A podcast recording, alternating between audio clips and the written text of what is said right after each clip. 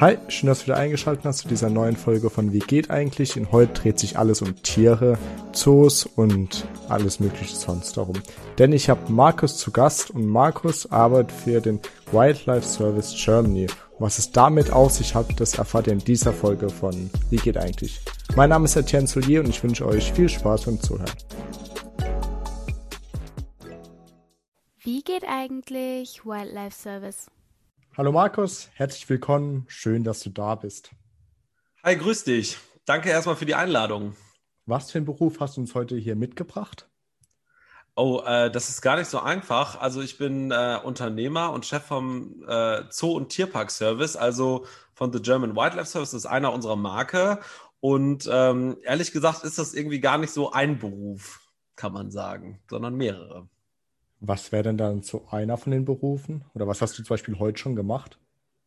Ähm, also ich habe heute sehr, sehr viel Marketing gemacht tatsächlich. Äh, das gehört irgendwie auch dazu. Ähm, ich bin äh, zoologischer Direktor vom Safariland in Stukenbruck. Das machen wir alles als externe Firma äh, und machen also quasi das äh, Zoologiemanagement für Zoos und Tierparks, aber auch direktes Tiermanagement, wie zum Beispiel Transporte von Tieren, ähm, oder zum Beispiel Futterpläne schreiben. Heute habe ich äh, zum Beispiel einen Food Nutrition Plan für Antilopen geschrieben und ähm, ja, sehr, sehr viel mit dem Safariland korrespondiert ähm, und noch eine Krokodilanlage genehmigt für einen anderen Tierpark, wo wir auch das Zoologie-Management machen.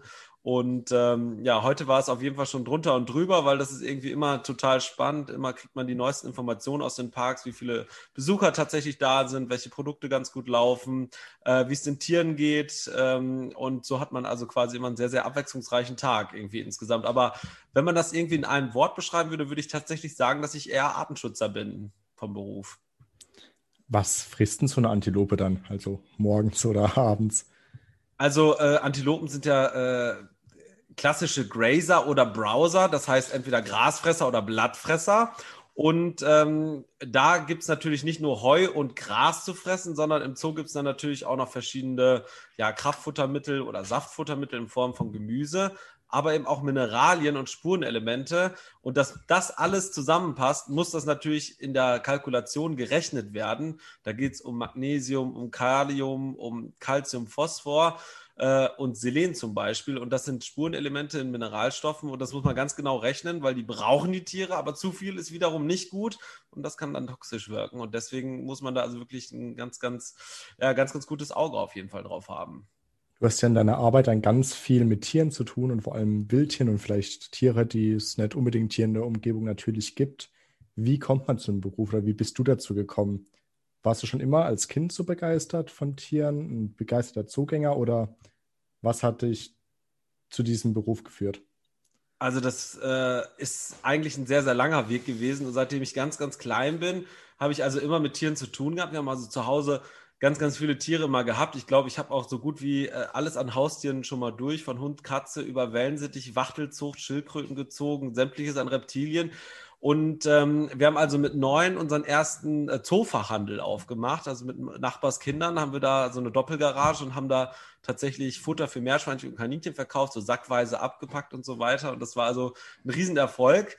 Und ich bin also nach der Schule schon immer, wenn ein Zirkus in der Gegend war, bin ich also nach der Schule erst immer zum Zirkus gefahren, bin dann also quasi immer verschwunden gewesen für meine Eltern und bin erst dann irgendwann später, nachdem ich da die Pferde sauber gemacht habe, die Elefanten gefüttert habe, Damals äh, äh gab es ja noch ganz, ganz viele Tiger und Raubtiere in den Zirkussen und Elefanten und Nashörner. Und als ich die dann alle so fertig gepflegt habe mit den Tierpflegern aus dem Zirkus, dann bin ich erst nach Hause. Zwischendurch hat mich manchmal meine Mutter abgeholt, weil sie dann irgendwie die Schnauze voll hatte. Hm, aber so kam ich natürlich irgendwie zu dem Beruf und zu diesen exotischen Tieren, weil die irgendwie zu uns kamen, weil als Kind konnte man natürlich nicht irgendwie nach Afrika fliegen äh, oder in den nächstgrößeren Zoo. Äh, der war bei uns also auch irgendwie 60 Kilometer von entfernt oder 35. Und äh, dann ist man natürlich froh gewesen, dass der Zirkus mit den exotischen Tieren vorbeigekommen ist. Und ich war da immer schon als Kind total begeistert und hatte auch relativ früh schon Kontakt zu solchen großen Tieren wie Elefanten. Und äh, da ist die Liebe also tatsächlich auch stecken geblieben. Ähm, und ich bin also ein richtiger Elefantenfreak, kann man sagen. Habe auch selber schon als Elefantentrainer vier Jahre lang gearbeitet und äh, habe dann irgendwann mal eine Lehre gemacht im Zoo Wuppertal und bin dann irgendwann nach Hannover gekommen, war dann davon drei Jahre lang in Berlin, habe da meinen äh, Meister gemacht und äh, ja, jetzt bin ich seit sechs, sechs Jahren selbstständig. Wie genau muss man sich das vorstellen? Also du warst mit der Schule fertig und dann hast du so ein Praktikum im Zoo gemacht. Und was genau hast du da gelernt oder was für eine Art von Ausbildung hast du dir angeeignet? Also im Zoo eine Ausbildung zu machen, ist äh, gar nicht so leicht dran zu kommen, auf jeden Fall. Also die haben so zwischen 100 und 400 Bewerbungen pro Stelle. Da muss man sich also richtig durchbeißen. Ich wusste das relativ früh, dass ich Zootierpfleger werden wollte. Das heißt, ich habe in der Schule auch richtig Gas gegeben. Also für alle die von euch, äh, die Zootierpfleger werden wollen, gibt Gas in der Schule, weil das ist so wichtig. Und ähm, ich hatte also wirklich, da war ich ein richtiger Streber, als ich das Ziel halt hatte und habe da also wirklich sehr, sehr gute Noten auch geschrieben. Und das war dann schon mal zumindest für die Einstellung, äh, für eine Ausbildung schon ganz, ganz gut. Äh, habe dann auch verschiedene Einstellungsteste gemacht und ähm, da gab es also verschiedene Praktikums- und Sichtungspraktikas, also ob man wirklich geeignet ist oder nicht und wie viel Vorwissen man auch hat, weil die Ausbildung auch echt schwer ist. Also man muss super viel über Tiere wissen und das ist äh, gar nicht so einfach, weil die Tierwelt einfach so riesengroß ist und man nie alles wissen kann. Und äh, ja, dann haben wir also quasi äh, das irgendwie organisiert, dass ich mit 15 Jahren dann ein Praktikum im ähm, zu Wuppertal machen konnte. Da habe ich dann äh, bei irgendwelchen ganz ver, äh, ver, weit ver entfernten Onkels äh, und Tanten dann übernachtet tatsächlich in der Zeit in Osterferien. Da kann ich mich noch ganz gut äh, dran erinnern. Und dann habe ich Gott sei Dank nach diesen Osterferien dann die Zusage für die Ausbildungsstelle bekommen und war dann gerade 16 und äh, bin dann im Zoo Wuppertal als Zootierpfleger Auszubildender angefangen. Was war das für eine Erfahrung, in so einem Zoo zu arbeiten? War das so, wie du es dir vorgestellt hast oder hat es dich erstmal überrascht, was man da eigentlich alles machen muss?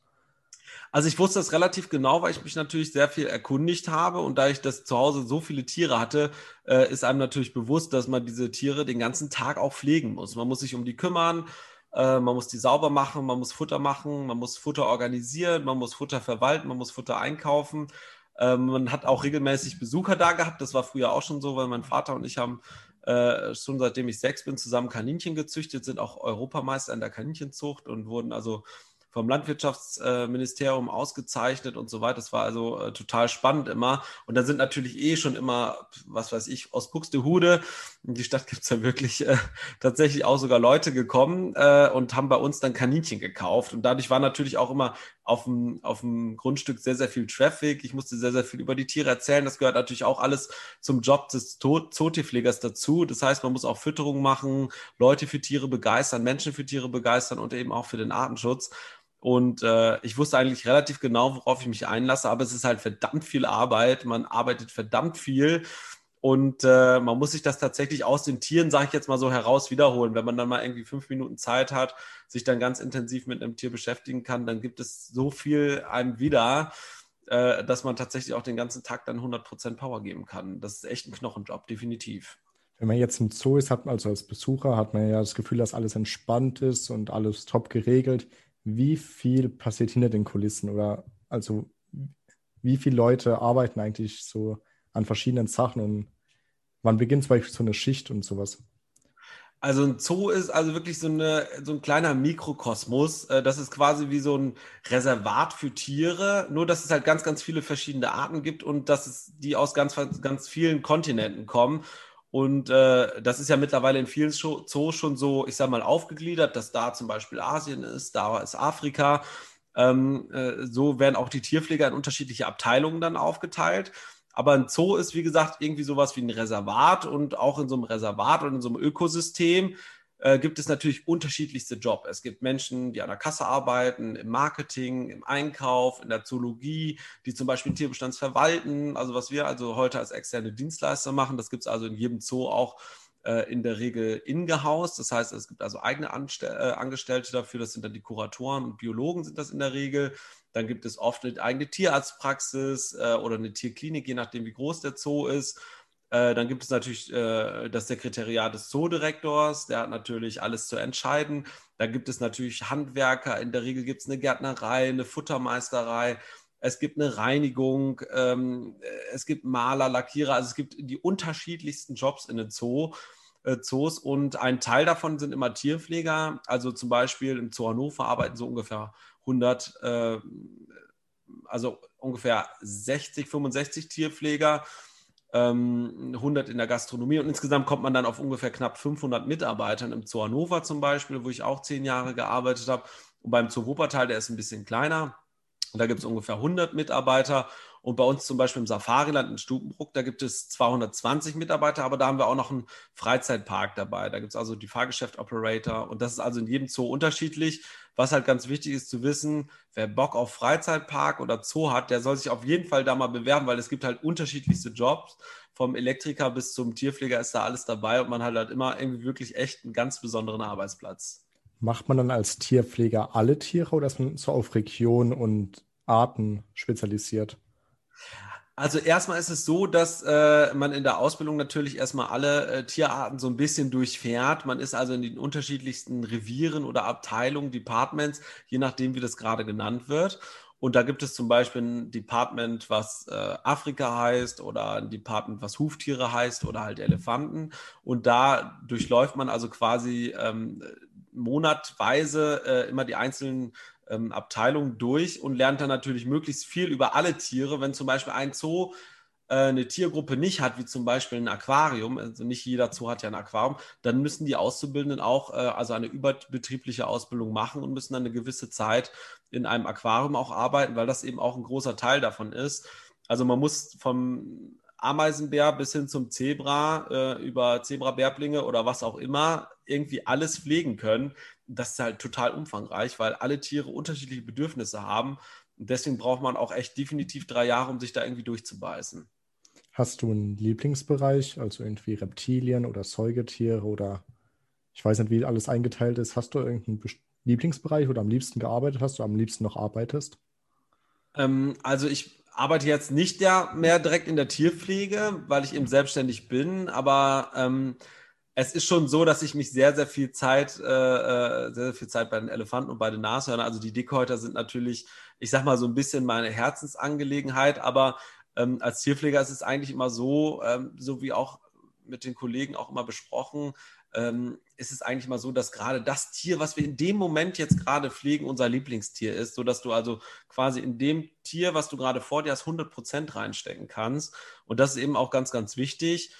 Äh, damit man eben die, die ausreichende Betreuung auch für das Tier eben gewährleisten kann. Und deswegen hat man eigentlich als Tierpfleger kein Lieblingstier, sondern gerade das, was man eigentlich gerade versorgt, ist das Lieblingstier. Aber dennoch ist es so, dass man nach der Ausbildung ähm, schon so merkt, so, okay, das liegt mir jetzt, bin ich jetzt eher der Fischschmeißer, also der Seelöwentrainer, ähm, oder bin ich eher so einer, der im Vogelhaus arbeitet und viel mit, äh, mit Vögeln zu tun haben möchte.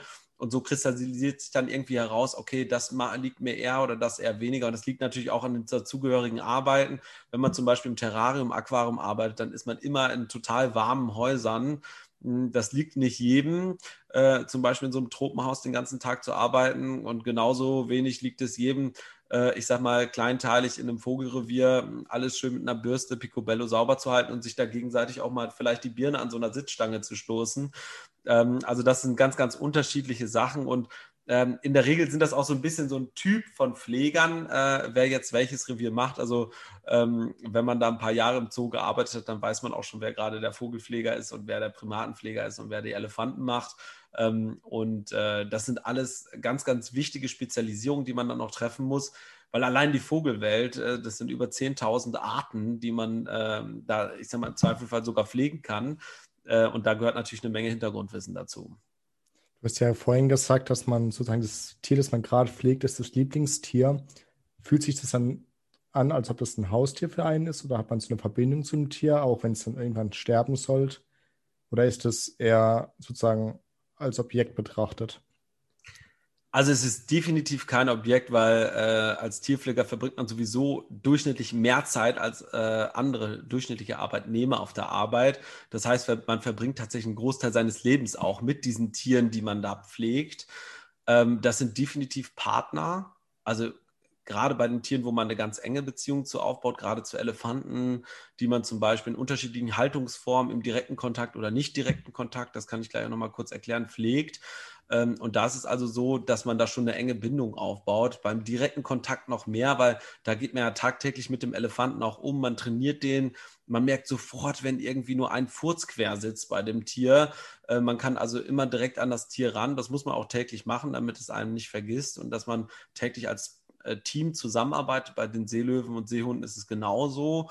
Ähm, bei den meisten Primaten auch. Es gibt natürlich Tiere, die einem weniger stark wahrnehmen, wie zum Beispiel Flamingos, wenn man da so eine Herde von oder eine Gruppe von 150 Flamingos hat. Äh, also da bin ich ehrlich, die nehmen einen natürlich nicht ganz so wahr. Ähm, aber trotzdem kennt man natürlich die einzelnen Individuen. Da weiß man schon, oh, das ist die Omi, die läuft irgendwie immer ein bisschen langsamer. Ähm, aber man wundert sich auch, also wir haben auch äh, eine Gruppe Meerschweinchen gehabt und wenn man da abends kommt als Pfleger und die reinlässt, äh, die müssen einem nur um eine Ecke sehen, dann fangen die sofort an zu quieken. Also äh, die Interaktion zwischen Mensch und Tier ist in einem Zoo deutlich anders als äh, zwischen Wildtieren und Menschen und ich würde sogar behaupten auch zwischen Haustieren und Menschen, weil das ganz, ganz unterschiedliche Situationen sind, die wir da haben. Hast du selbst Haustiere? Äh, ja, tatsächlich. Ähm, wir haben also ein relativ großes Büro in Coesfeld. Da ist also äh, das Office vom The German Wildlife Service und da haben wir tatsächlich auch Primaten. Ähm, das war auch vor kurzem noch bei Vox, bei Tierisch Süß zu sehen.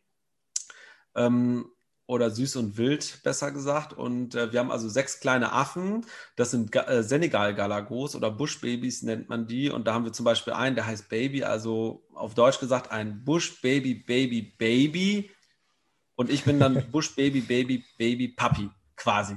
Ja, also das ist also, äh, da haben wir also diese kleinen Galagos, ähm, da gibt es auch einen Hintergrund zu. Also ich habe nicht einfach so Affen zu Hause, sondern äh, die wurden beschlagnahmt, sind in eine Exotenauffangstation gekommen, die hatten keinen Platz. Der hat mich ganz wild angerufen, hat gesagt, Markus, hast du irgendwie einen Zoo, der die Tiere einstellen kann? Und es gibt aber in Deutschland nur fünf Zoos die diese Senegal-Galagos tatsächlich auch halten und pflegen. Das sind nachtaktive Primaten, also relativ uninteressant für Besucher, sind jetzt auch nicht aktiv vom Aussterben bedroht, sind zwar gefährdet, aber nicht aktiv vom Aussterben bedroht, kommen aus Kenia und äh, da hat er mich angerufen und gesagt, Markus, hast du einen Platz dafür? Und dann habe ich gesagt, nee, ich sage, im Moment gibt es keinen, der Senegal Galagos sucht. Ähm, wir machen ja auch das äh, Tiermanagement für sehr, sehr viele Zoos und Tierparks.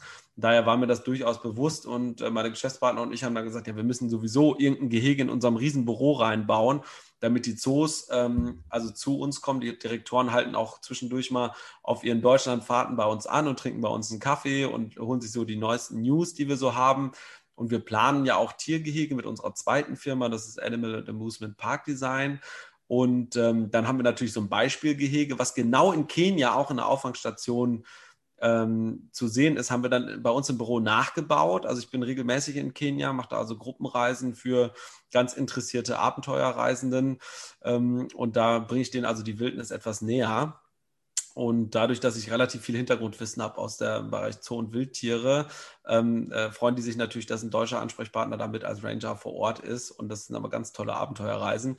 Und da bin ich also auch mit ganz, ganz vielen Artenschutzvereinen und Organisationen in Kontakt in Kenia. Und äh, wenn man einmal im Jahr nach Kenia fliegt, ist das wirklich tatsächlich so, als wenn man nach zu Hause kommt, zu seinem zweiten Zuhause. Und da gibt es eben auch das Colobus Conservation Center am Diani Beach. Und die schützen also unterschiedlichste Primatenaffen primär natürlich die Kolobusaffen, wie der Name schon sagt, aber eben auch Bushbabys. Sie haben so ein Bushbaby Rescue. Und ähm, ja, und da ist man natürlich irgendwie zum Bushbaby gekommen. Auch mein Kumpel hat seine Doktorarbeit darüber geschrieben. Bernhard Jimmick, der berühmteste Zoologe Deutschlands, hat auch ein Bushbaby gehabt früher. Und äh, ja, so kam das, dass wir quasi auch zum Bushbaby gekommen sind. Und jetzt sind es mittlerweile schon sechs Tiere. Am Anfang waren es drei. Und die eine ist eben eine Handaufzucht, die Baby heißt. Und äh, das ist tatsächlich das berühmteste Bushbaby aktuell in Deutschland.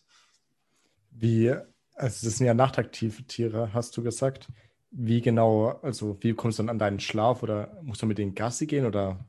Nee, also wir haben, Affen? wir haben also dieses Gehege da im Büro aufgebaut. Das Büro ist ungefähr 180 Quadratmeter. Ach so, okay. Also, ähm, ja. Aber ich lebe natürlich auch nicht in meinem Büro, sondern das ist ähm, äh, unsere Gewerbe, äh, unser Gewerbegrundstück, äh, wo also die Buschbabys auch leben. Wir haben dann auch noch Alpakas und ähm, während der Maislabyrinth-Saison haben wir dann auch noch Ziegen und Schafe und äh, jetzt holen wir dieses Jahr auch noch Wasserbüffel zu Cornys Maislabyrinth. Das ist auch einer unserer Parks, die wir betreiben.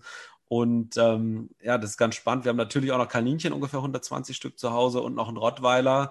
Ähm, der passt bei meinem Bruder auf der Werkstatt auf und der gehört aber auch irgendwie zur Familie. Deswegen darf der hier nicht ungenannt bleiben. ähm, du wolltest vorhin noch was erklären, was direkt, ich glaube, Direktkontaktaufzucht oder sowas ähnliches bei den Elefanten war oder kein Kontakt. Genau, Direct und Protected Contact bei Elefanten. Also es gibt also wirklich kontrovers diskutiert zwei Haltungsformen von Elefanten. Das ist einmal der direkte Kontakt, also die Haltungsform, wo man wirklich partnerschaftlich mit dem Tier zusammenlebt und das auch wirklich jeden Tag trainieren muss, dass man zum Beispiel beim Elefanten die Hufe äh, machen kann, also die Nägel, die Sohlen pflegen kann, aber zum Beispiel auch Rüsselspülungen für Untersuchungen und dann eben auch medizinisches Training, ähm, zum Beispiel auch Schwangerschaftstraining. Wenn die Elefantenkuh hochschwanger ist, dann wird die immer so ein bisschen faul. Ähm, das ist immer ganz gut, wenn die gut trainiert sind, dann geht das äh, Kalb auch besser hm, in der Geburt runter, sagt man. Und äh, da gibt es also diese partnerschaftliche Zusammenarbeit im direkten Kontakt. Die ist ein bisschen gefährlicher, klar. Man muss da ganz klar mit den Tieren auch trainieren. Das ist wie so ein gut trainierter Hund, sage ich jetzt mal dann der Elefant. Ähm, das ist eine sehr, sehr, sehr enge Zusammenarbeit und es gibt eben diesen geschützten Kontakt, der ist nicht ganz so eng. Die Tiere werden dann trotzdem trainiert, aber es ist halt immer ein schützendes Gitter dazwischen, ist ein bisschen sicherer für die Tierpfleger, allerdings für die Elefanten wiederum ein bisschen unsicherer, weil man kann natürlich da nicht so einfach eingreifen. Wenn der Elefant zum Beispiel Bauchschmerzen hat und nicht mehr frisst und dann keine Lust auf Training hat, dann kommt er auch einfach gar nicht. Und ähm, äh, gerade die Tiere, die krank sind, haben oftmals Fressunlust und dann irgendwie keine Lust beim Training mitzuarbeiten. Und da ist es natürlich gut, wenn man natürlich partnerschaftlich mit dem Tier zusammenarbeitet und wenn man sagt, okay, da braucht jetzt irgendwie eine Ohrensalbe oder sowas, dann gehe ich da hin, schmier die Ohrensalbe da rein und fertig. Und da gibt es also unterschiedliche ja, Ansichten und Meinungen, ähm, wie man die Elefanten dann besser hält. Das äh, ist aber ganz einfach gesagt ähm, die Lösung ist so, dass jeder Zoo das für sich selber entscheiden muss und sollte, wie er seine Tiere am besten halten kann, um dann äh, die beste Pflege für die Tiere auch zu gewährleisten. Definitiv. Du hast ja gerade schon gesagt, dass es gefährlich für die Tierpfleger sein kann. Wie gefährlich ist denn der Beruf an sich? Also ihr habt ja wahrscheinlich auch so Wildtiere, Geparden, Löwen, Giftschlangen. Es gibt ja einige Tiere im, im Tierreich, die auch für den Menschen gefährlich sind. Wie ist es im Zoo? Also im Zoo äh, gibt es natürlich äh, grundsätzlich sehr, sehr viele gefährliche Tiere. Es gibt gefährliche und besonders gefährliche Tiere. Und da gibt es also unterschiedliche Sicherheitsstufen äh, bei den Tiergehegen. Es gibt ganz, ganz viele Tiere, die sind komplett ungefährlich für Menschen.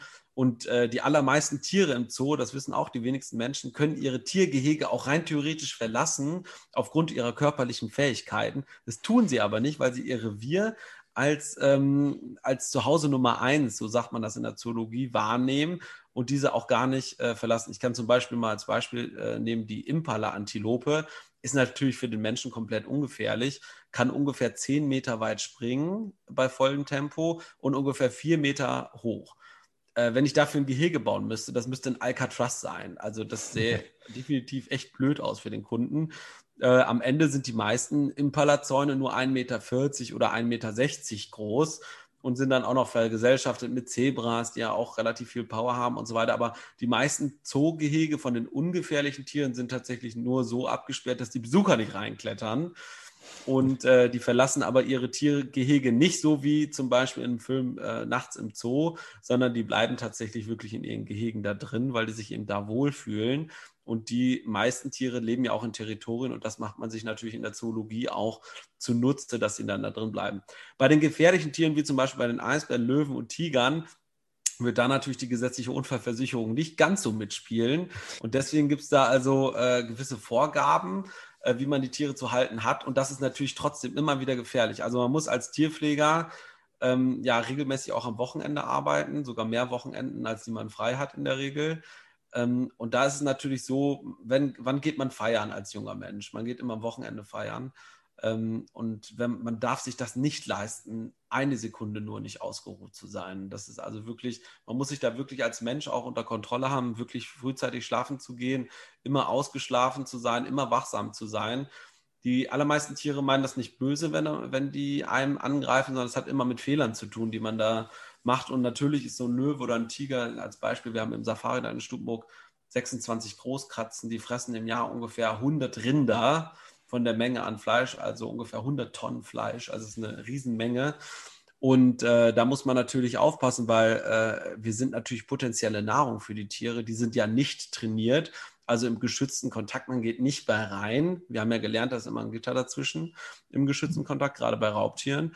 Und da muss man natürlich immer total wachsam sein. Also wenn man da irgendwie einen Schieber vergisst oder ein Schloss vergisst und dann im Zweifelsfall bei den Löwen mit ins Gehege reingeht, ähm, oder beim Tiger, dann ist das brandgefährlich. Und ähm, ich habe auch schon einige Kollegen äh, verloren. Die sind gestorben, ja ist es echt gefährlich.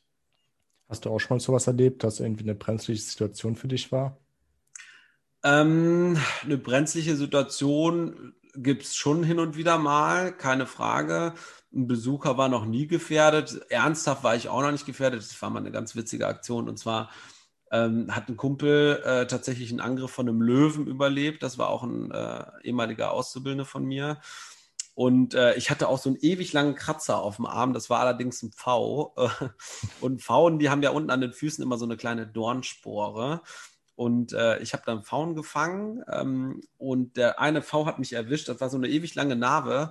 Und äh, dann hat er von seinem Löwenangriff erzählt und wir waren dann irgendwie abends in der Runde. Vor Corona konnte man sich ja noch treffen.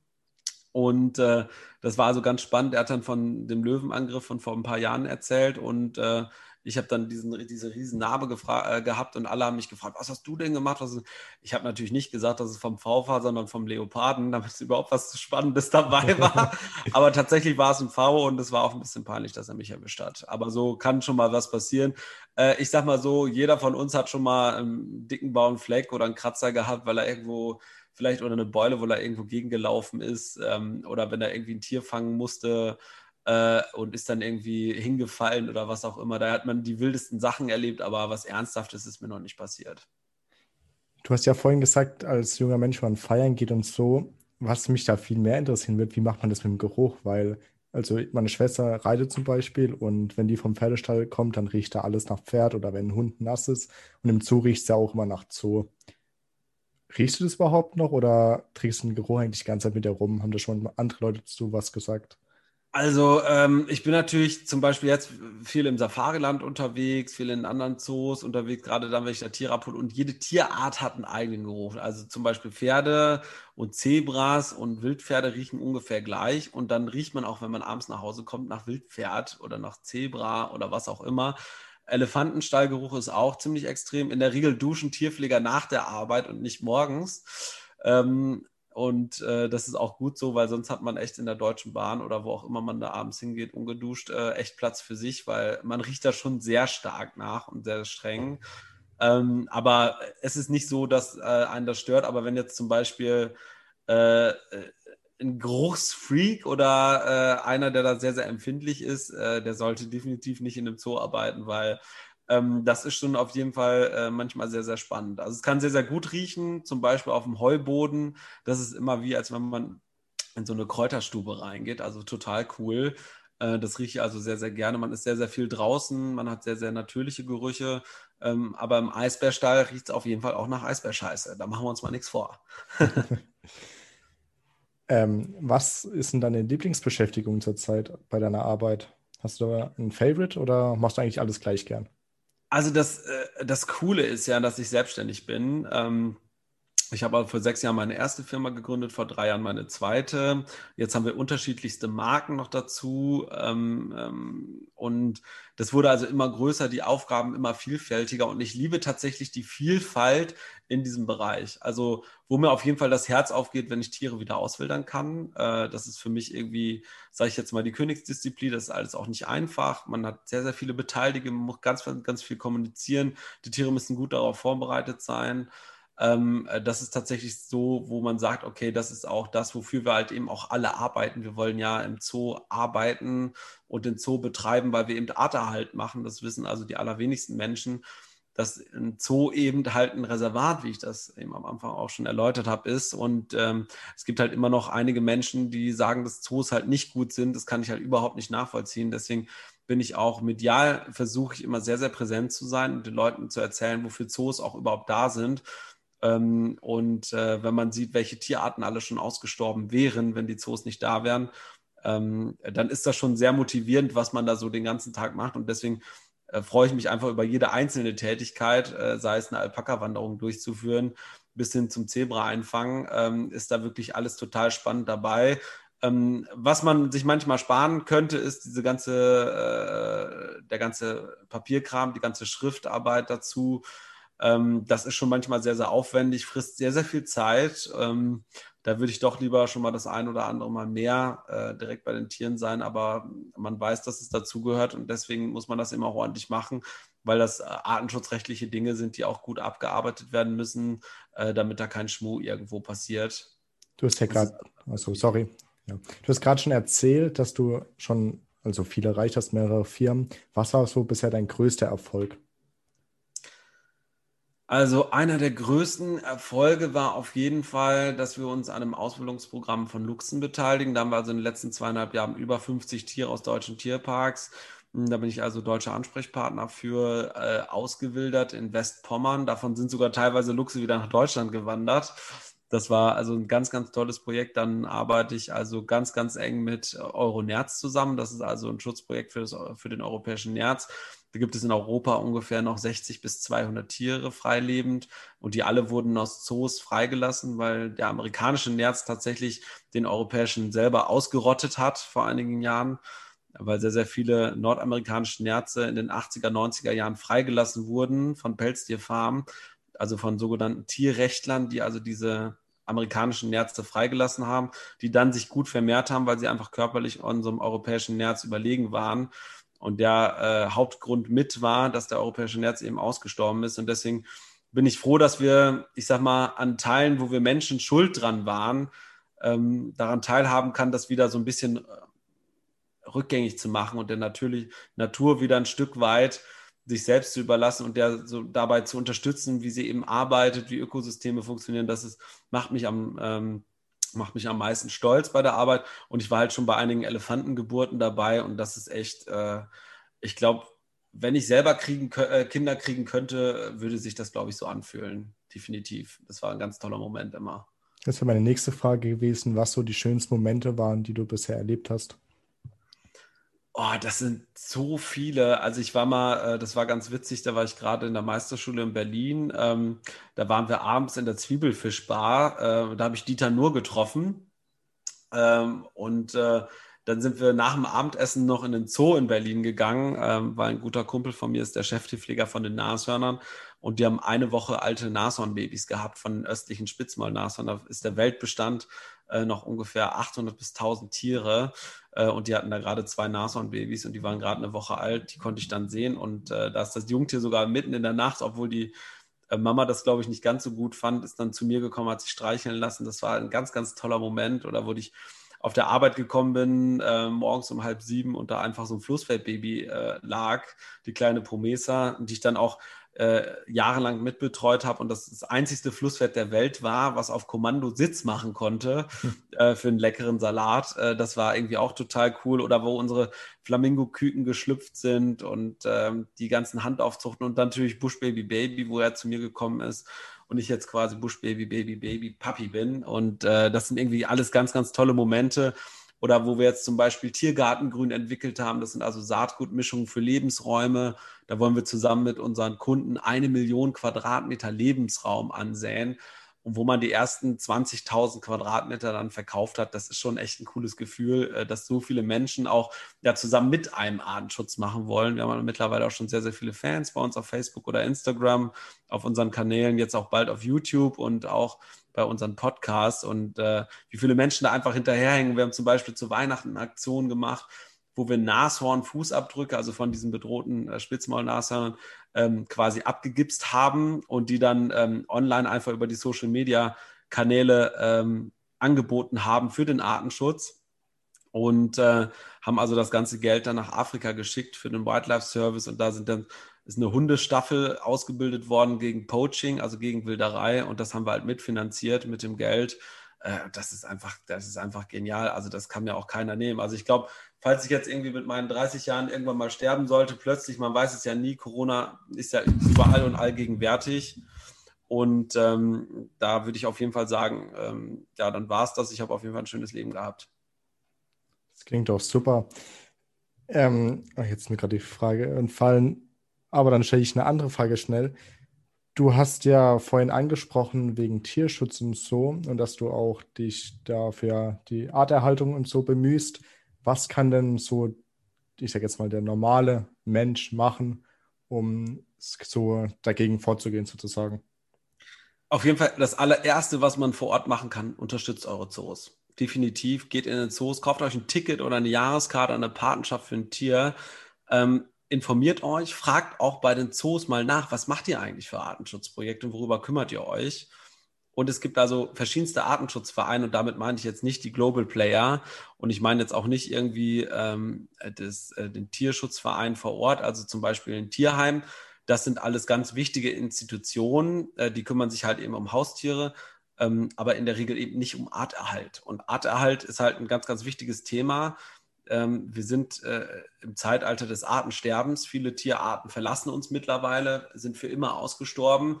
Die Zoos kümmern sich drum, ähm, zusammen mit den NGOs und den äh, Naturschutzverbänden.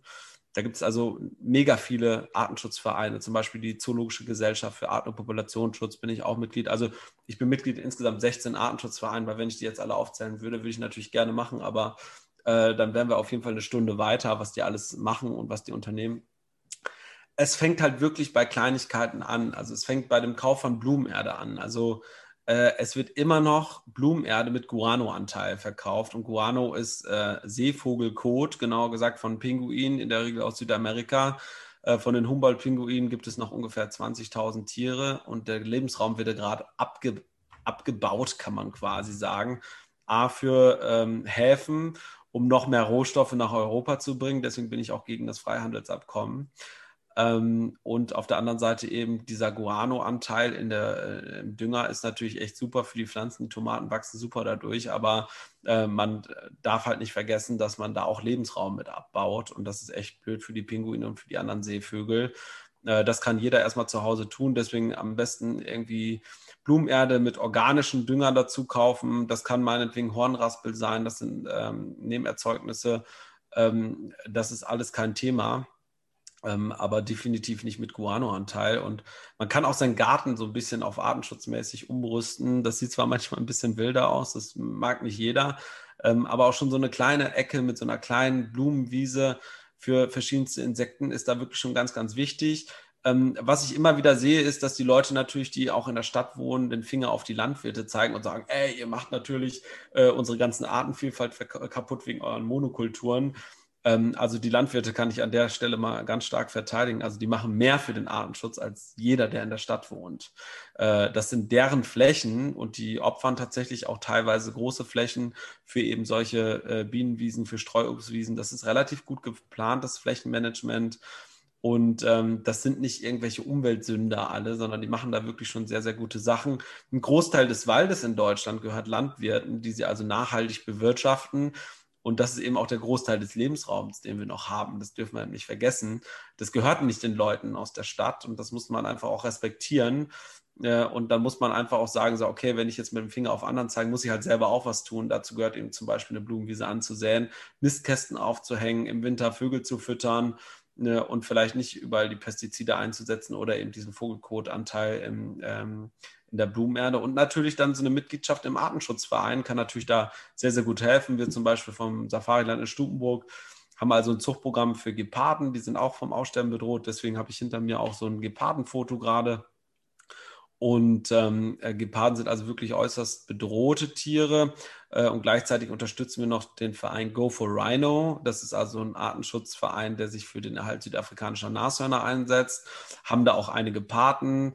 Ähm, ich habe selber äh, vier Nashörner als Paten in Kenia, äh, sechs Elefantenpaten in Kenia und das kann man also wirklich sehr, sehr gut machen. Äh, gerade Kenia ist im Artenschutz sehr, sehr weit voraus. Da gibt es den David Sheldrick Trust und den Kenya Wildlife Service, direkte Partner von uns. Und da kann ich also definitiv versichern, wenn ihr da irgendwie eine Patenschaft macht oder da auf der Homepage mal guckt, was ihr da unterstützen könnt, auch wenn ihr nur 20 oder 30 Euro im Jahr spendet, äh, da kommt es auf jeden Fall bei den Leuten an. Und äh, wenn man, wenn jeder das machen würde oder äh, wenn jeder Zoobesucher nur ein Euro spenden würde im Jahr für den Artenschutz, dann hätten wir 70 Millionen Euro äh, allein aus deutschen Einnahmequellen, äh, die wir in Artenschutz stecken können. Und wenn wir irgendwann mal so weit sind, das wäre mein Traum, Ähm, und äh, dann können wir natürlich große Dinge leisten. Fühlt sich der Kampf eigentlich wie David gegen Goliath an, gegen die Ja. großen Konzerne, Ja. oder hast du da Hoffnung? Ähm, es ist definitiv ein ganz, ganz, ganz schwerer Kampf, ähm, weil mir fehlt so ein bisschen ähm, äh, diese Weitsicht von den Menschen. Im Moment ist es halt so, es gibt halt ein Schwarz-Weiß-Denken. Die einen wollen halt die Welt retten mit dem Klima. Das sind irgendwelche, äh, übertrieben gesagt, irgendwelche Birkenstock-Latschenträger, ähm, die irgendwie komplett auf der veganen Seite leben, äh, was ich natürlich total respektiere. Ähm, und auf der anderen Seite gibt es halt diese krassen Umweltverpester. Und äh, das Ganze zu vermischen und dann eine richtige Lösung für den Arterhalt zu finden, äh, ist natürlich äußerst kompliziert. Gerade deshalb, weil zum Beispiel Klimaschutz und Artenschutz sich ganz oft beißt. Das wissen die allerwenigsten Menschen. Ähm, zum Beispiel ist man ja heute schon Klimasünder, wenn man irgendwie äh, in den Flieger einsteigt und regelmäßig nach Afrika fliegt. Ähm, ich kann aber auch dazu sagen, wenn wir in Afrika keine Gäste mehr haben, keinen Tourismus, dann gibt es da auch keine Wildtiere mehr. Und ähm, das muss man ganz einfach so äh, beachten. Und da gibt es halt so viele Zusammenhänge, die in den letzten 60 Jahren zusammengewachsen sind, die ich natürlich auch als Artenschützer nicht zerstören möchte, nur um den Klimawandel vor, äh, äh, gegen anzutreiben. Und da kämpft man wirklich gegen die Windmühlen, eigentlich, obwohl man gleiche Ziele hat, die Natur und die Umwelt zu bewahren, ähm, kämpft man da tatsächlich sogar äh, gefühlt gegen Leute aus den eigenen Reihen. Also man muss da ganz klar äh, differenzieren zwischen Artenschutz, zwischen Tierschutz und zwischen Umweltschutz und Klimaschutz. Und ähm, das sind halt alles unterschiedliche Felder und die müssen alle bearbeitet, bearbeitet und beackert werden. Äh, und da ist es nicht ganz so einfach. Was ich sehe, ist, dass sich immer mehr Menschen für das Thema auch interessieren. Zwar noch nicht so, wie wir uns das vielleicht wünschen würden, aber das Thema kommt hoch. Ähm, und es ist eben ganz, ganz wichtig, darüber zu reden und die Leute darüber aufzuklären, was halt eigentlich wirklich draußen passiert. Bist du selbst Vegetarier oder Veganer? Nein, ich bin kein Vegetarier. Ich lebe nach den Gesetzen der Natur und wie wir Menschen eben auch gebaut werden. Ähm, und wir sind alles Fressertypen. In der Zoologie würde man das so nennen. Und äh, ich esse natürlich auch Fleisch. Ähm, und das ist für mich, gehört einfach zum Leben dazu, genauso wie ich jedem Tier, was auch natürlich Fleisch ist, äh, auch das zuspreche, dass es Fleisch ist. Es gehört einfach, die ganze, also die Natur ist so abhängig voneinander. Jedes einzelne Grashalm steht da, weil es da stehen muss und jedes Tier lebt in dem Lebensraum, wo es eben sein muss, um ein anderes Tier zu ernähren. Und das gehört halt eben einfach, wenn man sich so ein bisschen mit den Gesetzen der Natur beschäftigt, weiß man einfach, dass man in einem System drin hängt und das auch gar nicht so schlimm ist. Ähm, und da es einfach dazugehört, dass man halt irgendwann gefressen wird. Tust du dann irgendwie Marken oder so boykottieren, irgendwie Nestle oder so, wo nachweislich nicht wirklich was für ihre Umwelt und Menschen und so tun? Oder eher gar nicht? Also ich ähm, spiele nicht gegen Global Player, wenn, also man muss halt immer gucken, wer bringt diese Informationen in Lauf. Also ich habe mich sehr, sehr viel mit Medien beschäftigt, ähm, sehr, sehr viel mit Marketing beschäftigt und ähm, dadurch, dass ich natürlich da auch relativ viel Grundwissen habe, ähm, oder sehr, sehr viel Wissen habe, muss man tatsächlich sagen, Informationen, die einseitig gebracht werden, sind nie gut. Ich pauschalisiere nie irgendetwas. Äh, und ich muss natürlich erst einmal wissen, okay, wie sehen beide Seiten aus? Und dann, be äh, dann bewerte ich das tatsächlich eher wissenschaftlich. Und wenn ich das nicht selber wissenschaftlich bewerten kann, dann lasse ich das anderen Wissenschaftlern bewerten. Äh, man muss dazu sagen, äh, Neste, an, äh, andere Global Player, ähm, versorgen uns mit Lebensmitteln und das weltweit. Die haben sicherlich ihre Funktion, die haben sicherlich auch in der Unternehmensvergangenheit Fehler gemacht. Ähm, trotzdem sind sie halt eben ganz, ganz dicke Player im Lebensmittelgeschäft und ähm, äh, ich kann nur sagen, äh, von der Komplexität der Weltbevölkerungsernährung äh, nehmen die halt einen ganz, ganz wichtigen Stellenwert an. Wenn die halt einfach plötzlich weg wären, dann hätten wir alle eben auch ein Problem und ähm, äh, deswegen muss man da wirklich die Sachen differenziert betrachten.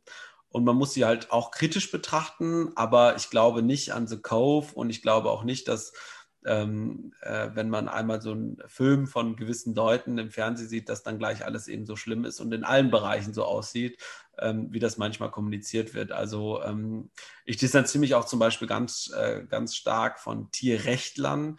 Ähm, ich bin Tier- und Artenschützer, aber kein Tierrechtler Ähm, da muss man eben auch äh, ganz klar unterscheiden und ähm, äh, man sollte die Sachen halt nicht extrem sehen, sondern wirklich sachlich. Und da fehlt mir, das fehlt mir manchmal wirklich in der Entscheidungsfindung, ähm, sowohl in der Politik als auch bei den Privatleuten. Und da muss man einfach dran arbeiten. Deswegen versuche ich immer viele Sachen wirklich gut auszuarbeiten, gut zu informieren und das äh, nachhaltig zu recherchieren. Und deswegen äh, kann ich nicht genau sagen, ob ich äh, Nestle jetzt äh, oder andere Global Player da irgendwie boykottieren würde. Und deswegen mache ich das auch an der Stelle nicht, weil ich eben weiß auch, was sie für wichtige Funktionen teilweise im Tauch haben.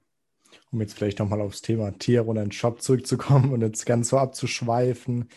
Ähm, hast du, das ist jetzt eine ganz spezifische Frage, hast du einen Lieblingstierfilm oder eine Doku oder so? Ein Lieblingstierfilm. Ich bin natürlich auch geprägt worden. Ähm, sonst äh, hätte ich diesen Job wahrscheinlich auch irgendwie gar nicht gemacht. Also ich bin ein absoluter Steve Irwin-Fan. Crocodile Hunter war bei uns tatsächlich früher auf jeden Fall Tagesstandard, überall gescreent, gedownloadet, angeguckt im Fernsehen. Ähm, äh, Steve Irwin ist ein Mann, der also wirklich Menschen sehr, sehr nah an die Tiere rangebracht hat. Der hat eine absolute Begeisterung für Tiere ausgestrahlt. Ähm, und das ist ein absolutes Vorbild für mich, obwohl er gleich natürlich auch ein bisschen verrückt war an einigen Stellen, definitiv. Das hat ihn ja am Ende auch sein Leben gekostet. Er ist ja von einem äh, Stechel- oder Stachelrochen quasi durchs Herz durchgebohrt gestorben bei Dreharbeiten. Äh, trotzdem bin ich ein absoluter Fan von dem. Diese Familie Irvin, die ist immer noch weltweit sehr, sehr bekannt. Die betreiben in Australien, Australia Zoo, äh, die machen unheimlich viel für den Artenschutz ähm, was diese Familie erreicht hat, äh, ein ganz, ganz großes Vorbild. Und das war sicherlich auch ähm, einer der wichtigsten Filme und prägendsten Filme in meinem Leben. Aber auch solche Filme wie Serengeti darf nicht sterben von Bernard Jimmick äh, ist natürlich trotz des Alters äh, enorm. Also definitiv. Es gibt ähm, äh, David Attenborough zum Beispiel, das ist äh, eine Koryphäe in dem Bereich Tierfilm und ähm, ja, ganz, ganz großen Respekt an diesen beiden oder drei Menschen, definitiv. Hast, okay, nächste spezifische Frage. Jetzt sind die Fragen ein bisschen spezifisch. Hast du ein Lieblingszoo? Ein Lieblingszoo habe ich nicht. Äh, ich arbeite ja für ganz, ganz viele Zoos. Wenn ich jetzt mich entscheiden würde, das würde auch echt schlecht kommen.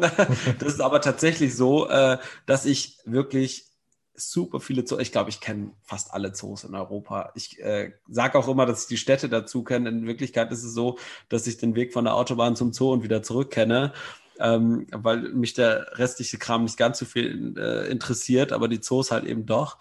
Und äh, es gibt Zoos in unterschiedlichster Form und mit unterschiedlichen Investment, aber ähm, ich finde in jedem Zoo tatsächlich eine Seele und ich finde in jedem Zoo Tiere. Das ist das, was ich brauche, was mich glücklich macht. Und deswegen mag ich echt fast alle Zoos und habe jetzt nicht speziell irgendwie einen ganz, ganz, ganz, ganz besonders gern.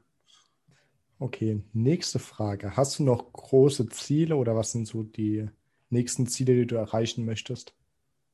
Also ich habe als Kind immer gesagt, ich will mit 30 ähm, entweder Zoodirektor sein oder Zirkusdirektor. Das habe ich jetzt Gott sei Dank geschafft. Ähm, äh, ich kann mich äh, international schon im Artenschutz einmischen. Ich würde da gern noch mehr machen. Äh, dazu muss ich natürlich aber noch mehr verdienen, weil dann kann ich noch mehr in den Artenschutz investieren. Äh, das macht man ja oftmals von privaten Geldern auch. Ähm, das ist eine Herzensangelegenheit. Ähm, wenn ich irgendwann mal meinen eigenen Zoo hätte, wäre das natürlich schon ein Traum, mein eigenes Artenschutzzentrum. Ähm, da arbeite ich sicherlich dran, aber auch wenn es jetzt so weitergeht, bin ich trotzdem ein sehr, sehr glücklicher Mensch. Ich habe a lot of zu tun, also Minimum 12 bis 16 Stunden arbeiten am Tag, 365 Tage im Jahr. Also ich habe in den letzten sechs Jahren, also vielleicht pro Jahr eineinhalb Tage wirklich frei gehabt äh, sodass ich das Handy jetzt mal nicht benutzt habe und äh, äh, irgendwelche Probleme gelöst habe. Aber ähm, es ist schon, es ist schon cool. Also von der Geschichte in Thailand, wo ich als Elefantentrainer im Dschungel gearbeitet habe, bis nach Kenia. Also es ist schon wirklich coole Sachen dabei und das will ich auf jeden Fall weiter ausbauen und will noch ein bisschen was von der Welt sehen, definitiv. Okay, meine letzte Frage für heute wäre, was ist dein Lieblingsfakt über Tiere? Oder den du immer gerne erzählst oder über ein bestimmtes Tier, was ganz Spezifisches. Also vielleicht. Äh, ich erzähle immer gerne, es geht jetzt tatsächlich nicht um den Elefanten und auch um die Orcas, sondern es geht jetzt tatsächlich um ein Rotkehlchen. Ähm, ich will jetzt nochmal betonen, ich habe keinen blassen Schimmer gehabt, welche Fragen äh, mir heute gestellt werden, aber ich kann das jetzt äh, ganz einfach beantworten. Und zwar geht es um das Rotkehlchen. Viele Menschen sagen immer, Tiere sind in Zoos gefangen. Das höre ich. Ne? Ich sage nicht viele Menschen, aber es gibt halt einige laute Menschen, die das behaupten. 95 Prozent der Tiere leben zumindest temporär in Territorien. Das ist ein Fakt. Und äh, auch ein Rotkehlchen lebt in Territorien. Das ist ein Vogel. Viele Menschen denken, oh, der ist ja frei wie die Welt. Der fliegt durch die ganzen Wälder und Büsche und durch die Felder und fühlt sich eben ganz, ganz wohl. Tatsächlich sind Rotkehlchen ähm, richtig asoziale Vögel. Entschuldigung, Rotkehlchen an der Stelle. Ähm, Rotkehlchen haben so ein Revier, was so ungefähr 25 Meter, 50 Meter um so einen Baum ist. Äh, das verlassen sie äußerst selten, weil dann kommt nämlich das Rotkehlchen aus dem Nachbarrevier und hackt den tatsächlich den Kopf auf im Zweifelsfall. Ähm, und deswegen äh, ist so eine Reviergrenze muss, äh, kann natürlich im Zoo eine Mauer oder eine Glasscheibe sein oder halt eben ein Trockengraben. Ähm, aber es kann eben auch eine soziale Grenze sein. Und äh, wenn ihr zum Beispiel im Winter Vögel füttert, das ist das einfachste Beispiel, um das Ganze auch äh, wissenschaftlich zu hinterlegen, schmeißt mal 25 Kilo Futter auf euren Balkon und zählt mal am Ende, welche Vögel da vorbeikommen. Es werden eine Menge Rotkehlchen kommen, äh, eben nicht. Ja, es wird nämlich nur ein einziges Rotkehlchen kommen. Von den Kohlmeisen werden bestimmt viele kommen und auch von Amseln und so weiter. Aber es wird immer nur ein einziges Rotkehlchen kommen, weil die sich untereinander nämlich überhaupt nicht leiden können. Und ähm, das ist irgendwie so der Fun Fact, wenn ich den Leuten das erzähle mit den äh, Informationen, die ich dir eben gegeben habe über so Tiergehege, dass sie eben oftmals verlassen werden können von den Tieren. Ähm, das, äh, da sagen die Leute wirklich, weil sie das Rotkehlchen eben kennen aus dem Garten, das äh, hätte ich gar nicht gedacht. Ne?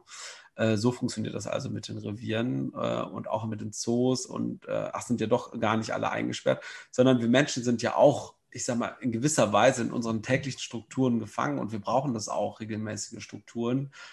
Und die haben wir sogar, die entwickeln wir in, in, kürzester Zeit, sogar im Urlaub. Ja? Also jeder wird sich von uns schon mal erwischt haben er hat irgendwie am ersten Urlaubstag einen geilen Bäcker gefunden und dann wird er natürlich die ganze Woche immer wieder zu diesem Bäcker hingehen und sich dann einen Snack holen oder einen Kaffee auf dem Weg zum Strand. Und er geht natürlich auch nicht tausend Wege zum Strand, sondern den kürzesten.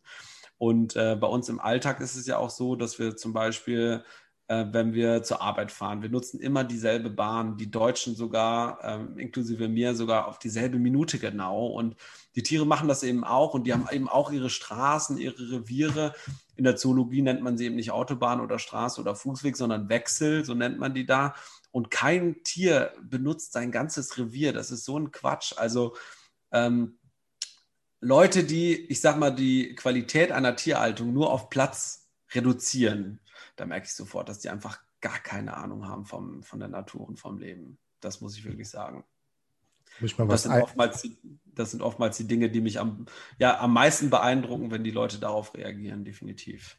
Ich muss gerade was zu dem Rotkehlchen sagen. Es hat also einen viel zu lieben Namen, genauso wie Nilpferd. Also Nilpferd sind ja extrem gefährliche Tiere, soweit ich weiß. Aber es klingt halt nicht so. Ich meine, so Nilpferde, das Nilpferd, das muss ich kurz auflösen, weil ich natürlich auch ein kleiner Erbsenzähler bei Tieren bin. Und zwar, es gibt keine Nilpferde, die sind schon im Nil seit äh, x 100 Jahren ausgestorben. Die gab es aber mal da. Und der Name Nilpferd ist eigentlich nur auf dem, aus einem Übersetzungsfehler entstanden. Eigentlich heißen die Flusspferde. Genauer gesagt sind das aber auch gar keine Pferde.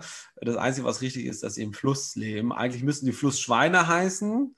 Aber der Name Flussschwein war um 1900, wo die als erstes wissenschaftlich beschrieben wurden, schon weg.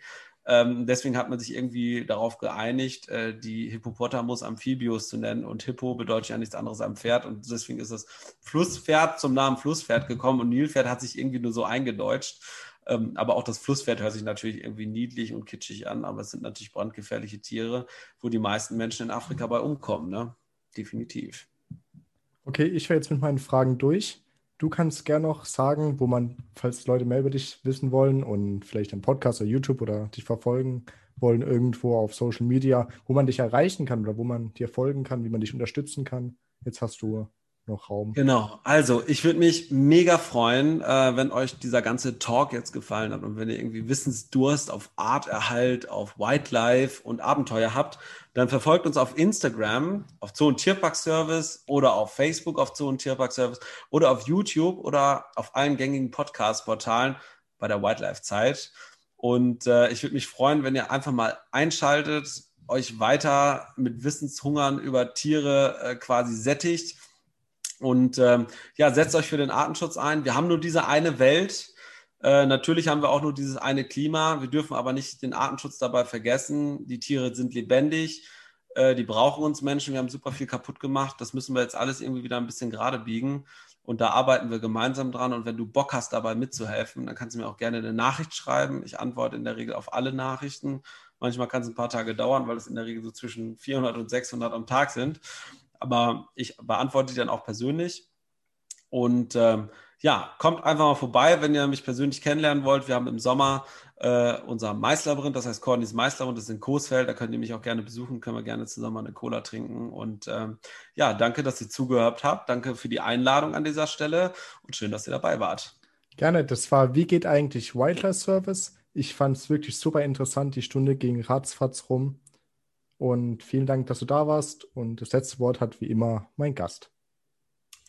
Ja, ich sage auch nochmal vielen Dank, dass äh, ihr dabei wart, äh, dass du mich eingeladen hast, dass du mich angeschrieben hast. Ich finde es cool, immer wieder über meine Arbeit zu erzählen. Ich hoffe, es hat euch gefreut und hoffe, dass wir vielleicht bald auf einen unserer Kanäle sehen. Und ich werde auf jeden Fall deinen Kanal auch weiter verfolgen und bleibt neugierig.